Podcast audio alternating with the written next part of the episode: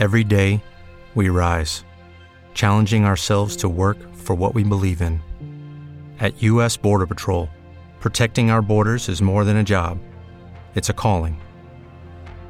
Agents answer the call, working together to keep our country and communities safe. If you're ready for a new mission, join U.S. Border Patrol and go beyond. Learn more at cbp.gov/careers. Este podcast forma parte de Evox Originals. Disfruta de este avance.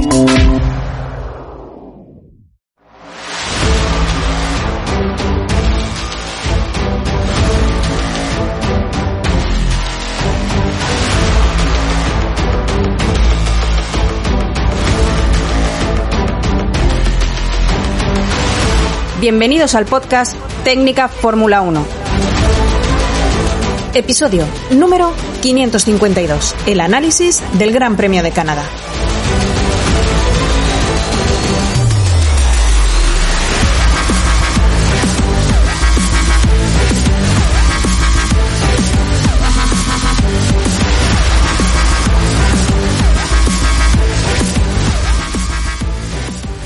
Bienvenidos al podcast Técnica Fórmula 1. Con todos vosotros, una semana más, Raúl Molina. Gran fin de semana el que hemos tenido de F1, lleno de espectáculo y emoción de la buena, y no solo el domingo, sino también el sábado, cuando la clasificación agua nos dejó ver cosas realmente increíbles, bueno, como la segunda posición de Alonso, mostrando cómo en estas condiciones pues sale la experiencia y las manos de los grandes pilotos que hay en esta parrilla. Victoria el domingo de Verstappen, la sexta que encadena Red Bull de forma consecutiva, lo que va de temporada. Las cosas se ponen feas para la lucha por el Mundial porque, bueno, de la misma manera que Ferrari falla y ha fallado, Red Bull no lo suele hacer, al menos históricamente así ha sido. Eh, Verstappen tiene casi dos carreras de ventaja sobre Leclerc y es mucho. El Monegasco hizo todo lo que estuvo en su mano, pero el cambio en la unidad de potencia lo lastró totalmente en carrera al salir desde la parte de atrás de la parrilla. Sainz también hizo lo que pudo. No tuvo demasiada suerte en carrera, pero al menos muestra un nivel mucho más alto del que hemos visto en carreras anteriores. Parece estar ya más hecho al coche. Aún así, no pudo con Max Verstappen en su persecución final.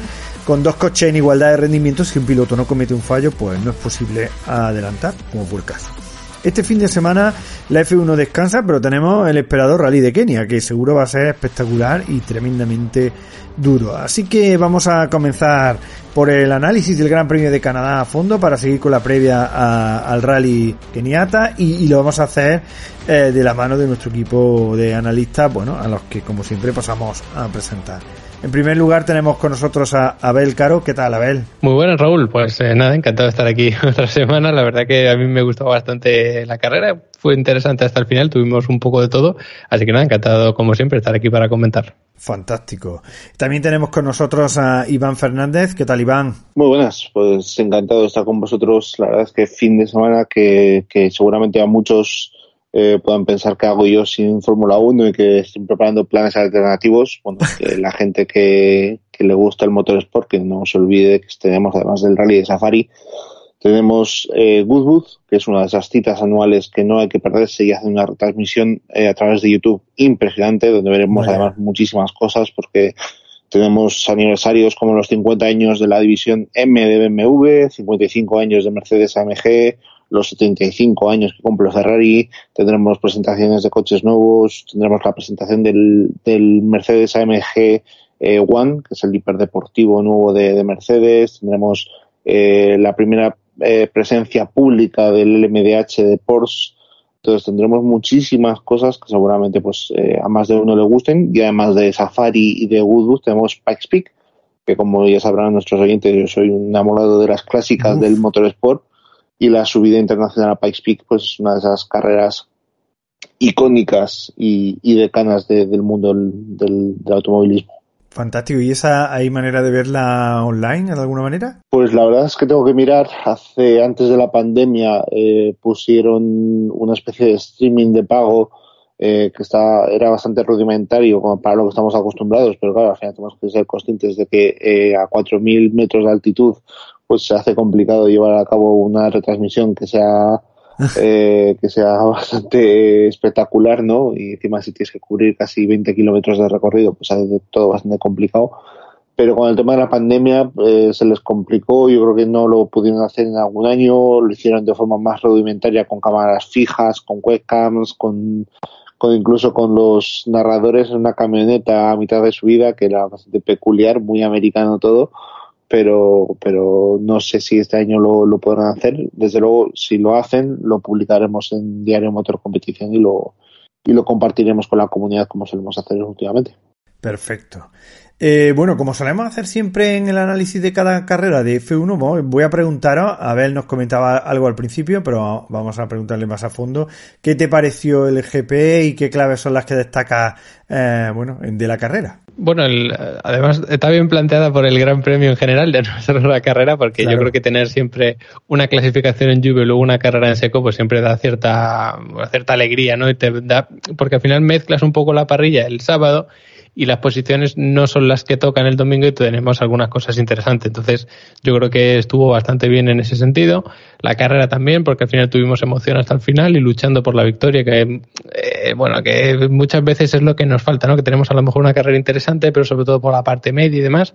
Pero no, también tuvimos emoción para ver quién ganaba hasta la última vuelta y como clave yo creo que sin duda fue la, buena parte de la clasificación en lluvia, lógicamente, tema de safety car y virtual safety car que condicionó todas las estrategias y yo creo que es una de las claves principales, al igual que la baja disponibilidad de neumáticos, ¿no? que también condicionaron las estrategias, porque si hubiesen tenido, por ejemplo, los de Ferrari más neumáticos medios, pues eso yo creo que hubiese alterado también las estrategias. Alguien podría haber intentado algo diferente, pero al final la estrategia de prácticamente todo el mundo era salir con medio, poner duro y si hay que cambiar otra vez, pues otra vez duro, ¿no? Que es lo que hizo prácticamente todo el mundo. Entonces, si hubiésemos tenido más neumáticos disponibles, a lo mejor hubiésemos visto más movimiento ahí. Sí, la verdad es que sí, hubiera, hubiera sido, hubiera habido más movimiento.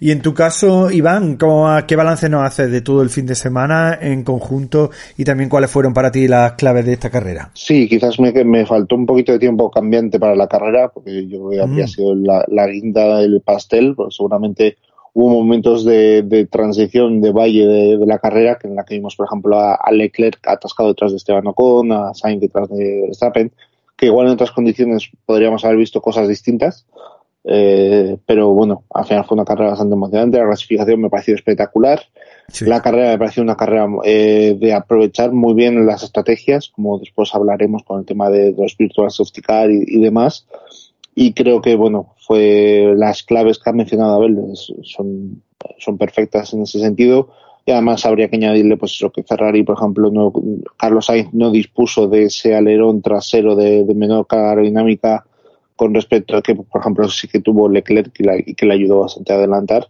Eh, en el caso de Carlos Sainz, pues bueno, se vio atascado detrás de Verstappen en esas últimas 16 vueltas, en parte porque no tenía pues la, la opción de recortarle toda esa diferencia que conseguía sacar el Red Bull en tracción y de la que hablamos ya en el pasado. Ya vimos cómo, cómo arrancó eh, sí, sí. el Gran Premio más Verstappen y cómo salía de la horquilla una y otra vez eh, para encarar esa larga recta con la diferencia suficiente como para que no llegara nunca Carlos a ponerse en paralelo.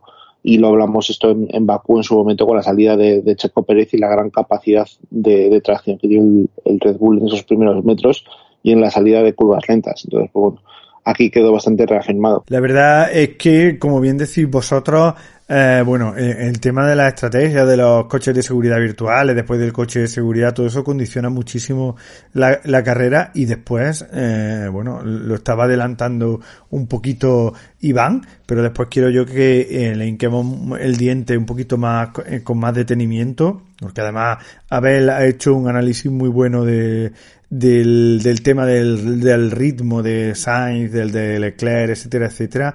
Y, y bueno, eh, es uno de los temas más chulos del, del Gran Premio porque la gente se ha puesto como una moto con, con Sainz, con que no fue capaz de adelantar a Verstappen.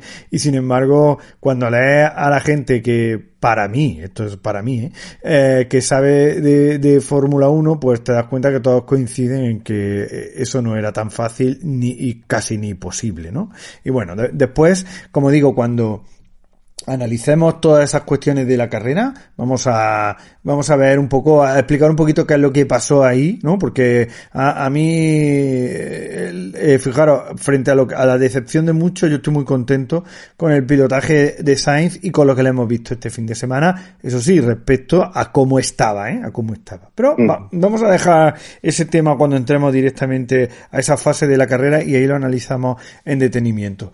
Bueno, vamos a repasar ahora la clasificación los 10 primeros del Gran Premio y después como queda el Mundial, que es muy interesante.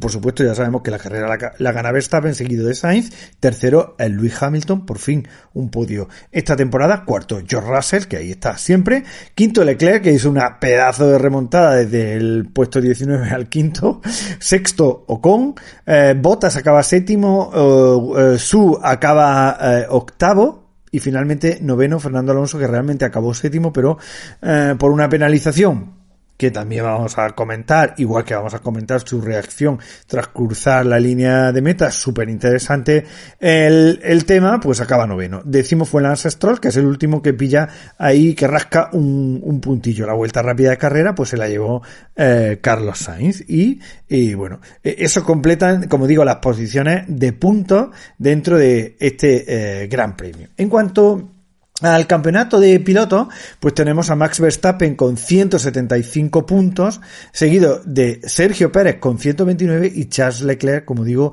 con 126 puntos. O sea que prácticamente Verstappen tiene dos carreras, dos carreras ganadas, ¿no? Eh, de ventaja sobre.